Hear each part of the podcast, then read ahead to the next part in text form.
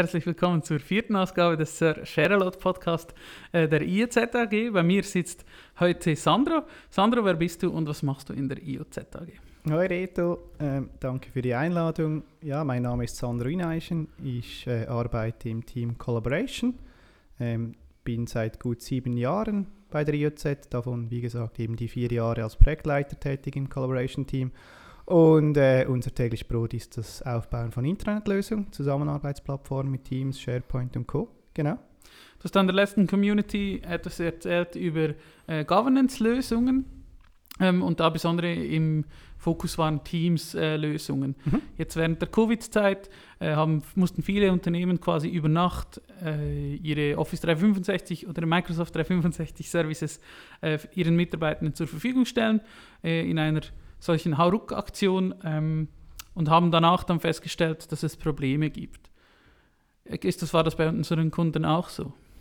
Ja, das war definitiv bei einigen unseren Kunden so, ähm, vor allem die, die halt möglicherweise erst nachträglich unsere Kunden wurden. Also die kommen dann mit eben diesem Pain zu uns und sagen, hey, wir ähm, verständlicherweise hatten keine Zeit, ähm, uns über das Thema Governance zu unterhalten wir haben das einfach eingeführt, wie du gesagt hast, hauruck, ähm, und merken dann erst im Laufe der Zeit, dass man jetzt ein Problem mit Wildwuchs und so weiter und so fort hat. Genau.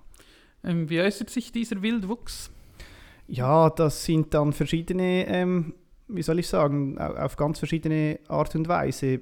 Einer, einer meiner Kunden hat gesagt, hey, wir haben irgendwie drei Teams, die, die heißen alle gleich. Überall ähm, liegen irgendwelche Daten. Ich weiß eigentlich gar nicht, welches ist jetzt quasi das Master-Team. Ähm, das ist so etwas. Oder andere, die, die haben dann Teams, die verweisen quasi wirklich. Ähm, niemand äh, hat mehr Kontrolle darüber, wer hat überhaupt welche Teams erstellt. Ähm, da gibt es ganz unzählige oder verschiedene Beispiele. Ja diese Problematiken sind die derzeit, sind unsere Kunden da voll mittendrin oder sind, sind, haben wir das jetzt schon durch für diese, die das quasi vor zwei äh, Jahren abrupt starten mussten oder kommt das erst noch? Ja, ich habe da ein paar im Kopf, die werden das wahrscheinlich dann noch merken. ähm, natürlich sind wir auch proaktiv, darum haben wir das Thema auch jetzt an der letzten Community wieder aufgegriffen.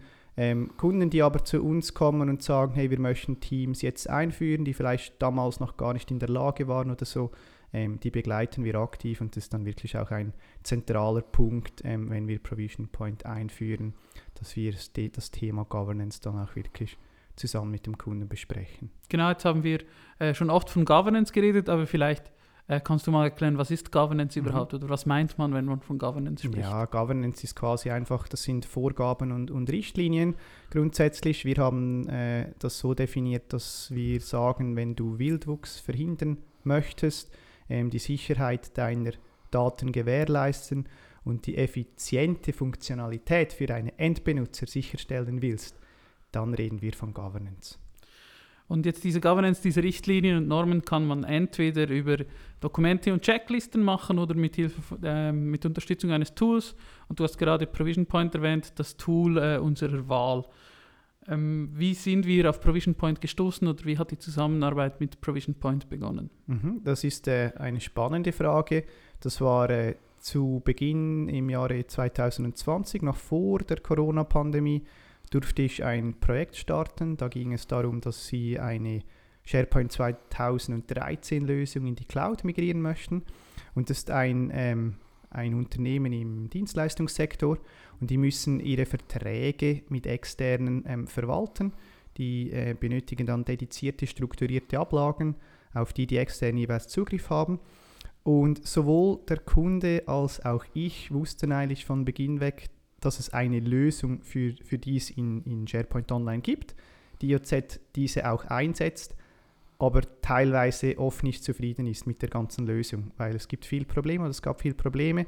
Und ich habe dann mit dem Kunden äh, das Ganze so vereinbart, dass wir ähm, etwas Budget von seiner Seite abholen, die IOZ ebenfalls ein, etwas Budget daran gibt und habe dann wirklich ähm, via, via Google einfach mal nach Alternativen gesucht habe da irgendwo im Hinterkopf eben Provision Point gehabt, habe das glaube ich mal auf Twitter oder so gelesen und habe wirklich ähm, zwei, drei dieser Lösungen gegenübergestellt und das Ergebnis war relativ klar, dass wir in Zukunft äh, auf Provision Point setzen möchten und würden. Und das habe ich dann dem Kunden so mitgeteilt und das war der wirklich der erste Pilotkunde. Ähm, und seither sind unzählige hinzugekommen, ja. Wenn ich es jetzt richtig im Kopf habe, sind wir Provision Point Preferred Partner. Äh, was bedeutet das? genau. Ähm, was es genau bedeutet, weiß ich nicht. Aber grundsätzlich ist es einfach die höchste Partnerstufe bei Provision Point. Ähm, das wird äh, quasi aufgrund deines Umsatzes, also wie viel ähm, logischerweise du verkaufst, wie viele Neukunden du akquirierst, aber auch ähm, wie die ganze Zusammenarbeit ist, respektive ein Assessment, das du ablegen musst. Und dann hast du die Möglichkeit, nach einer gewissen Zeit dann eben äh, Preferred Partner zu werden, genau. Wir setzen oft ähm, Tools, die wir einsetzen, setzen wir sehr häufig ein und kennen sie deshalb auch sehr gut. Was gefällt dir an der Arbeit mit Provision Point am besten? Ganz klar die Flexibilität, die Möglichkeit, was Provision Point bietet. Äh, wir haben jetzt oft im Kontext von Microsoft Teams gesprochen. Provision Point kann aber mehrere oder verschiedene Microsoft 365 Services provisionieren. Das ist Teams, klar. Äh, mittlerweile auch das Hauptprodukt, sage ich jetzt mal. Man kann aber auch dedizierte SharePoint-Seiten, Yammer-Gruppen, Planner und so weiter provisionieren. Das ist ganz klar ein Vorteil. Dann äh, ist einfach die, die, dass alles aus einer Hand ist. Also du kannst ganze ähm, Genehmigungsworkflows, Ablaufrichtlinien, all das kannst du innerhalb einer App konfigurieren, kannst das den Endbenutzern zur Verfügung stellen. Das sind zwei Vorteile, die mir unglaublich gut gefallen. Ja. Äh, hast du auch die Möglichkeit, ähm, quasi, also das, äh, Provision Point, so wie ich das verstanden habe, ist, äh, gebietet Konnektoren oder ähm, bietet die Möglichkeit, Standard-Services von Microsoft 365 anzusprechen. Kann man da auch externe Services ansprechen oder zum Beispiel kann ich auch einen benutzerdefinierten Workflow verwenden oder nur die Standard-Workflows? Genau. Nein, ähm, es hat sogenannte ähm, Webhooks, ähm, die lassen entsprechend andere Systeme ansprechen. Da kannst du beispielsweise ein Flow Power Automate triggern. Es gibt aber auch die API. Ähm, wenn du beispielsweise, das haben wir erst gerade bei einem Kunden so umgesetzt, nicht Provision Point per se ähm, die Anlaufstelle für den Benutzer ist, sondern die Teams oder was auch immer werden in einer SharePoint-Liste quasi erstellt und das wiederum triggert dann über die API ähm, den Provisionierungsprozess. Ähm, da sind wir relativ flexibel, was das anbelangt. Das klingt auf jeden Fall äh, sehr cool und modern. Ähm, was gefällt dir denn so am Provision Point nicht so? Ja, spannende Frage. Grundsätzlich gefällt mir mehr oder weniger alles. Ähm, es gab auch schon Kunden, die gemeint haben, dass möglicherweise so ein das Look and Feel ähm, nicht ganz State of the Art ist. Das kann ich verstehen. Es gibt sicherlich andere Tools, die etwas schöner daherkommen. Ähm, das ist möglicherweise so ein kleiner Kritikgrund, ähm, den man nennen kann, ja. Und abseits der Funktionalität oder eben wir sind oder du bist grundsätzlich begeistert, du bist der Provision Point Experte bei uns im Haus. Ähm, was gefällt dir abseits der Funktionalität besonders an Provision Point oder warum verwenden wir da Provision mhm. Point und nicht eines der Konkurrenzprodukte, die es ja ebenfalls auch gibt? Ja, ähm, das ist richtig. Ich denke, da gibt es zwei Punkte, ähm, die man explizit erwähnen kann. Das ist zum einen das Preis-Leistungs-Verhältnis. Ähm, ich habe vorhin gesagt, ich habe andere Lösungen angeschaut und da ist Provision Point, was das anbelangt, sehr, sehr weit vorne. Sehr ähm, faire Preisgestaltung, insbesondere bei uns, da wir sehr oft auch mit, mit KMUs arbeiten.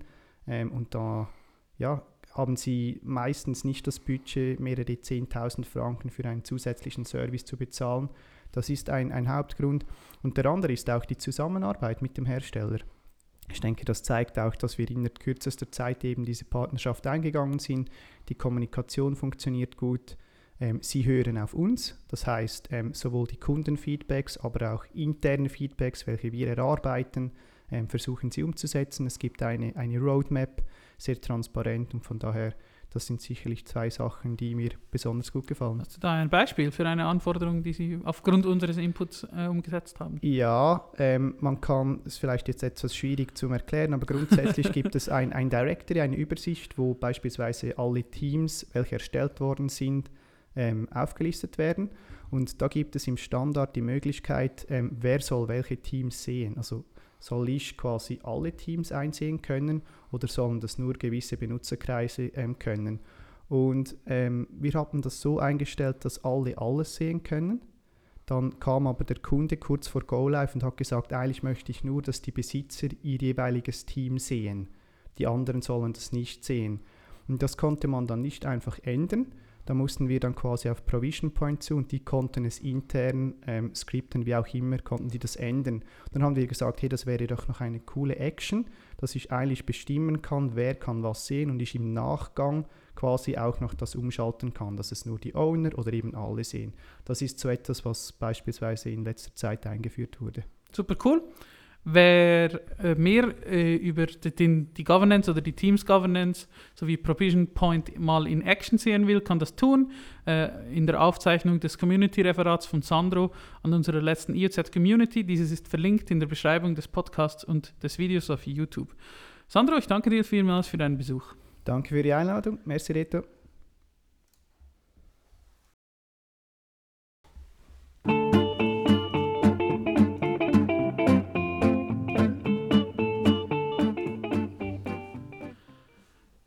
Begrüße ich nun Raphael Bachmann. Ähm, Raphael, wer bist du und was machst du in der IOZ? Hallo Reto, ich leite das Team, das sich tagtäglich um die Automatisierung von Prozessen kümmert und wir setzen dabei verschiedene Technologien ein, sei dies Nintex, die Power-Plattform oder sonstige Tools zum Vereinfachen der Arbeitsweise. Du hast äh, vor einiger Zeit eine Aktion gestartet, die einen gewissen Aufruhr verursacht hat. Und zwar ähm, hast du angekündigt, dass du deine E-Mail-Flut reduzieren willst. Deine persönliche E-Mail-Flut in deinem Postfach, die dich jeden Tag viele Stunden in Anspruch nimmt oder nach den Ferien sehr viel Zeit verbraucht und dich das genervt hat. Und du hast mir mal gesagt, du wolltest am liebsten deine ganze Inbox löschen und mal schauen, wer dann, wer, was wichtig ist, wird dann wo nochmal kommen. Ähm, und du hast nun versucht, dies zu reduzieren und über das werden wir heute gemeinsam sprechen. Ähm, war das, was ich jetzt gesagt habe, der Grund oder gab es da noch weitere Gründe? Nein, also das, was du gesagt hast, das äh, stimmt so. Ich habe sehr radikal darüber nachgedacht, äh, wie ich 50% weniger E-Mails erhalten kann. Das war um die Jahreswende 2021, 2022. Und ich habe mir dann persönlich ein Ziel gesteckt, welches ich äh, jetzt nach einem halben Jahr so ähm, berichten kann davon, dass ich es erreicht habe. E-Mails sind ein schon ziemlich altes Medium. Ähm, trotzdem äh, finden Sie immer noch, also wir brauchen jeden Tag E-Mails und wahrscheinlich auch jeder, der diesen Podcast hört, wird jeden Tag E-Mails schreiben und lesen und beantworten.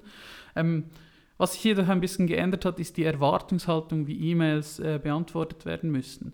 Ähm, Sie, Sie, stimmt das, dass Sie immer schnell, oder dass die Erwartung ist, dass man ein E-Mail immer schneller beantwortet, beantworten muss? Ja, ja, da gebe ich dir 100% recht. Also E-Mails dominieren unseren Tagesablauf und an besonders mühsamen Tagen schaffen sie es, dass wir mit Scheuklappen durch den Tag gehen. Unsere Konzentration gilt dabei fast nur dem elektronischen Postfach und das produktive Arbeiten, wie ich es nenne, kommt dabei viel zu kurz.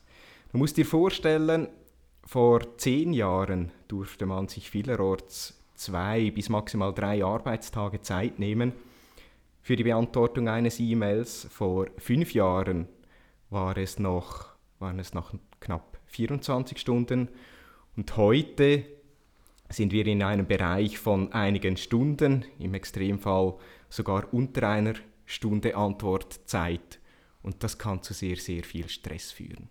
Ja, ähm, das bemerke, merke ich auch selber.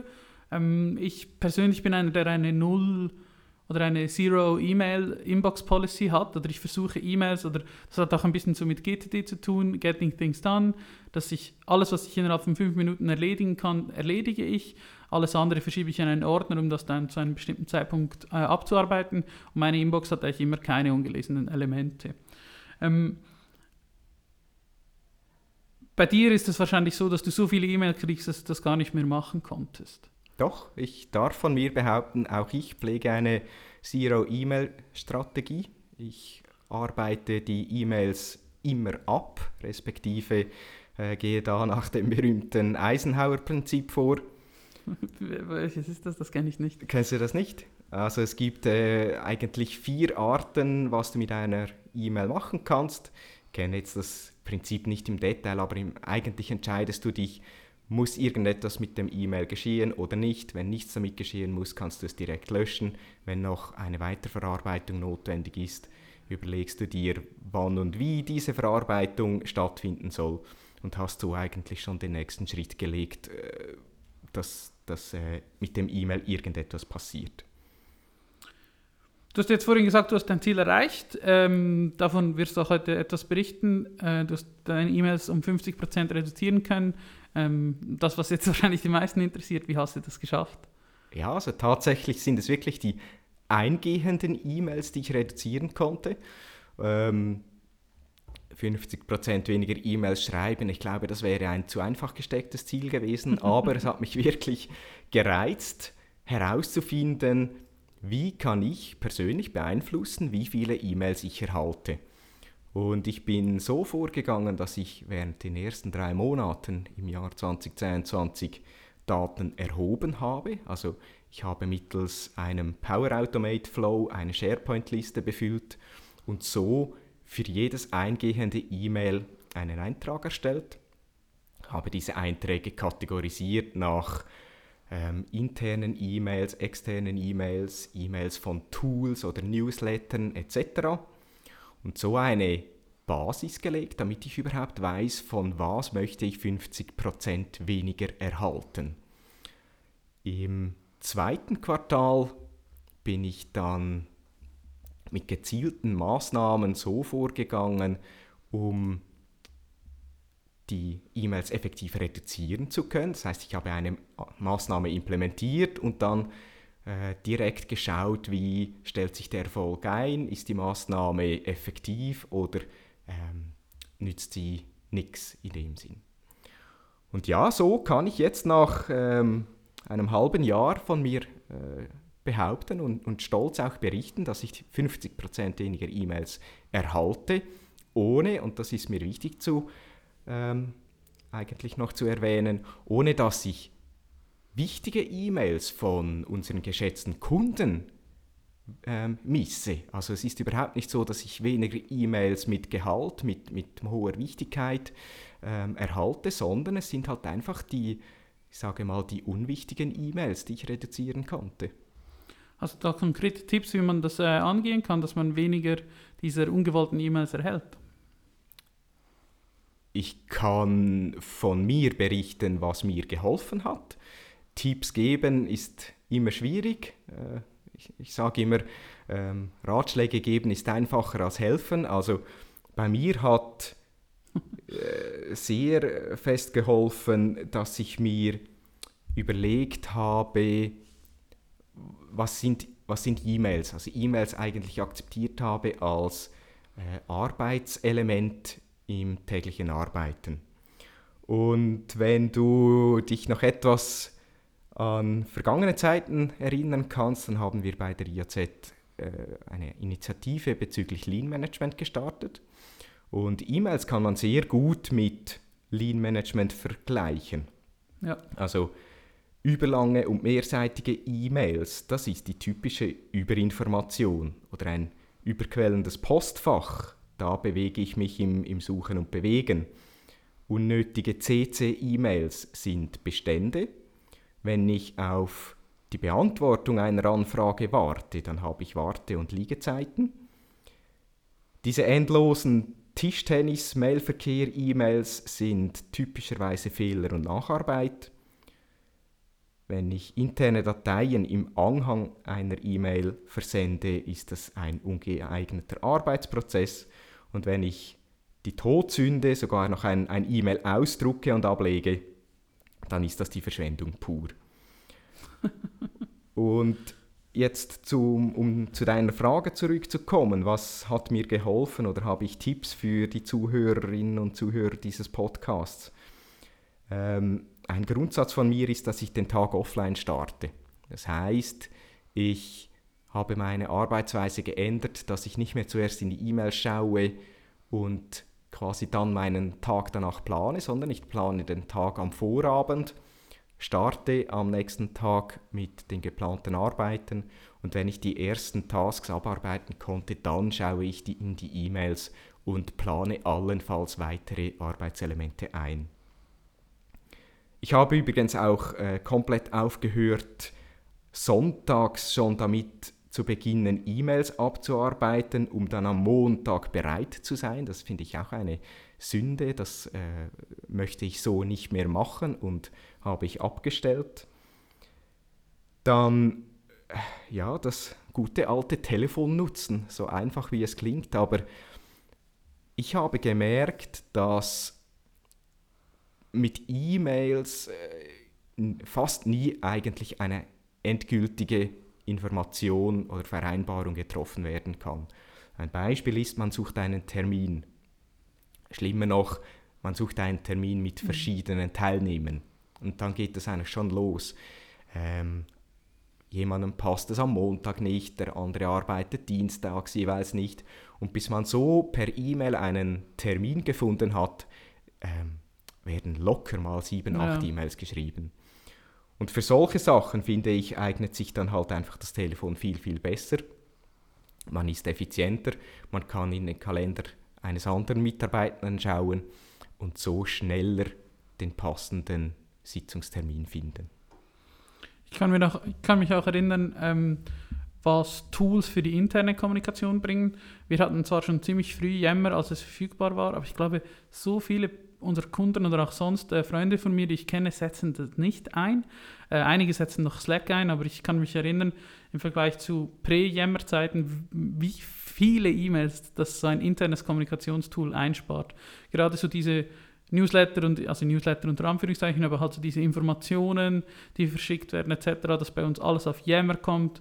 Ähm, man kriegt auf Yammer auch Informationen, die, vorher, die früher zwar wahrscheinlich nicht als E-Mail geschickt worden wären, aber die man sonst einfach verpasst hätte. Ähm, das klassische Geburtstagsglückwünsche, das es halt eh immer noch gibt ähm, und solche Geschichten. Und da bringt vor allem auch, also ich hatte das Gefühl, seit oder mit Yammer, also ist das einfach viel einfacher für die Inform internen Informationen und diese E-Mails spart man sich größtenteils äh, in der internen Mailingliste quasi so. Mhm. Ähm, du hast mir auch noch gesagt, du hast, äh, du hast begonnen, deine E-Mails anders zu schreiben. Mhm. Wie hast du das gemacht? Oder in Bezug auf, du hast versucht oder du versuchst E-Mails zu schreiben, sodass sie keine Antwort provozieren. Ja, das, das drückt es eigentlich recht gut aus, aber ich habe mir zum Vorsatz genommen, eigentlich nur noch ein Anliegen pro E-Mail zu platzieren. Also ja. auf keinen Fall mehr als drei Fragezeichen in einem E-Mail zu schreiben. Das, das deutet darauf hin, dass ich bereits wieder unsicher bin, dass es Rückfragen geben wird und auf die Rückfrage folgt eine weitere Rückfrage und so weiter und so fort. Also, äh, dass ich mir viel, viel bewusster bin, was möchte ich in die E-Mail schreiben und wenn nur der leiseste Verdacht besteht, dass nicht alles abschließend geklärt ist, dann greife ich sofort zum Telefon. Und das hat dann halt auch einen Einfluss auf meine Arbeitsweise. Das heißt, wenn ich früher, am Morgen früh und am Abend spät E-Mails beantwortete, dann war niemand mehr online. Aber ich hatte das Gefühl, so jetzt kann ich richtig schön Arbeit ähm, abarbeiten oder Tasks abarbeiten. Aber eigentlich habe ich ja nur ähm, Gegenreaktionen provoziert. Mit jeder E-Mail, die ich schreibe, erhalte ich mindestens eine E-Mail zurück. Ähm, das heißt, ich habe meine Arbeitsweise dahingehend geändert, dass ich frühabends, frühmorgens und spätabends keine E-Mails mehr verfasse, sondern dann nur noch Tätigkeiten mache, die ohne geöffnetes Outlook funktionieren. Ja. Und dafür allen Koordinationsaufwand, was äh, Termine planen oder Sitzungen besprechen angeht, das in den täglichen Ablauf integriert, so dass ich eben die Leute erreiche. Ja. Per Telefon erreiche oder am Arbeitsplatz erreiche oder wie auch immer. Ja. Ähm, du hast äh, das, glaube ich, nicht äh, ähm, alleine oder du bist nicht von alleine auf die Idee gekommen, sondern du hattest eine Inspiration. Du hast mir auch ein Buch gegeben. Ähm, dieses Buch kannst du wahrscheinlich empfehlen. Absolut. Das ist das Buch äh, The Zero Email Strategy von Oliver Mattmann. Olli begleitet mich schon eine lange Zeit auf meinem Werdegang oder auf meinem Weg in der Arbeitswelt. Das hat mit äh, Lean Management begonnen, das hat mit ähm, Austausch äh, in, in verschiedenen anderen Bereichen äh, sich fortgesetzt. Zuletzt ähm, im Supertraining Führen und Zeit, der Peter Beglinger äh, Training AG. Und so sind wir immer wieder in Kontakt äh, geblieben. Er hat mir eine persönliche Widmung ins Buch geschrieben. Und das war natürlich äh, ein, ein großer Ansporn, das Buch zu lesen. Und ich habe mit jedem Satz, den ich gelesen habe, mehr und mehr gespürt, das berührt mich, das, das, das spricht mich an. Dieses Problem habe ich, das er da beschreibt. Und ähm, ja, versuche jetzt so mal äh, zu validieren, was, äh, was das Buch hergibt. Ja, sicher sehr spannend. Das ist auch etwas, das man über lange Zeit, also es dauert eine lange Zeit, bis man das erreicht. Eben, du bist seit über einem halben Jahr dran, hast du erzählt. Ähm, und du hast es aber größtenteils erreicht. Äh, bist du auch irgendwo gescheitert in gewissen Punkten? Ja, definitiv. Also es gibt viele Sachen, die ich ähm, noch nicht erreicht habe, die ich noch erreichen möchte. Ähm, ja, halt teilweise wieder äh, extreme Beispiele, aber ich denke, nur mit, mit ähm, extremen Anstößen so erreicht man dann eine minimale Verbesserung. Zum Beispiel möchte ich irgendwann einmal E-Mail-freie Wochen schaffen oder erreichen. Das heißt, eine ganze Woche lang keine E-Mails bearbeiten und erst äh, ja, in der Folgewoche halt sich wieder um den Posteingang kümmern. Ähm, ich möchte auch erreichen, dass wenn ich Ferien habe, abwesend bin, dass ich zurückkommen kann und keine E-Mails unbearbeitet sind. Das heißt, die Prozesse innerhalb der IAZ müssten so geschärft werden, dass jeder von uns abwesend sein kann und klar ist, an wen sich jemand wenden kann, wenn er eine, ein Anliegen hat, eine Frage hat, sich ähm, mit einem Problem beschäftigt und so weiter. Du hast jetzt auch viel über direkte Kommunikation äh, geredet und zum Abschluss deshalb noch die Frage, was ist so das Einfachste, das man machen kann, äh, um in der direkten Kommunikation, um seine E-Mails-Flut zu reduzieren oder seine, seine E-Mails, seine eingehenden E-Mails zu reduzieren? Ich habe festgestellt, dass es mit wenig Aufwand möglich ist, die internen E-Mails zu reduzieren. Das heißt, von Arbeitskollegen äh, hin und her, das, das kann man sehr gut reduzieren, indem man einfach, anstatt eine E-Mail zu beantworten, zur Person hingeht und sagt, hey, ähm, A, wir haben Regelkommunikation, also immer um 9 Uhr, um 9 Uhr das Daily oder ähm, Montag Infocafé etc. Da hätte man doch das ansprechen können. Warum schreibst du mir jetzt eine E-Mail und, und hast mich nicht davor gefragt? Solche äh, Konfrontationen lösen schon sehr viel Umdenken aus. Und dann halt auch die persönliche Arbeitsweise, also äh, ganz bewusst äh, CC-E-Mails, ähm, Verfehlungen hinweisen und sagen, nein, das bearbeite ich nicht, das betrifft mich nicht. Ähm, wenn ich einen Task aus einem Protokoll oder so erhalte, dann werde ich direkt angeschrieben im E-Mail. Ja, das hilft sicher. Ich, vor allem, also aus meiner Sicht als Mitarbeiter ist auch das Daily da sicher der äh, wichtigste Punkt. Äh, und ich denke auch, das ist in einigen Firmen schnell eingeführt oder in den meisten Firmen, denn es ist wirklich einfach. Es geht schnell, eine Viertelstunde. Wir besprechen kurz alles, was den Tag betrifft, äh, und jeder kann seine Sorgen, die er gerade hat, so platzieren und dann werden die entsprechend bearbeitet. Und es verteilt sich halt auch besser aufs Team. Ähm, ja, Raphael, ich danke dir vielmals für deinen Besuch. Ähm, wir werden sicher wahrscheinlich noch in Zukunft davon hören, denn wie gesagt, es ist ein äh, ongoing Process. Äh, jetzt aber schon mal herzliche Gratulation, dass du das geschafft hast und es war sehr spannend und ich danke, dass du hier im Podcast warst. Vielen Dank.